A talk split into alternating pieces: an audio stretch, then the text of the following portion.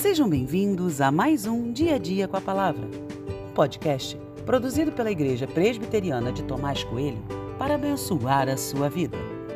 O título de hoje é Conhecer de Verdade e tem por base o texto de Jó 19, 8 e 10, que diz: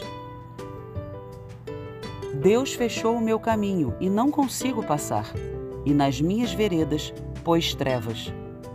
Arruinou-me de todos os lados e eu me vou. Tirou-me a esperança como se arranca uma árvore. Com o passar do tempo, vamos conhecendo as pessoas e com isso podemos definir quem elas são. Quanto mais as conhecemos, mais conseguimos dizer quem de verdade elas são.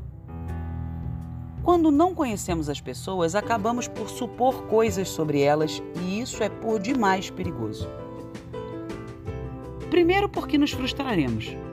Uma hora, a falsa imagem que criamos cairá e encontraremos a decepção. Segundo, porque a imagem que criamos sobre alguém é nossa inteira responsabilidade. Jó havia criado uma imagem de Deus e agora ela estava completamente destruída.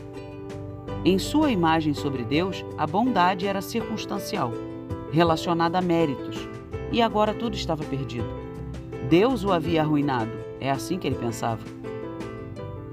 Nossos valores e princípios são testados muitas vezes durante a vida.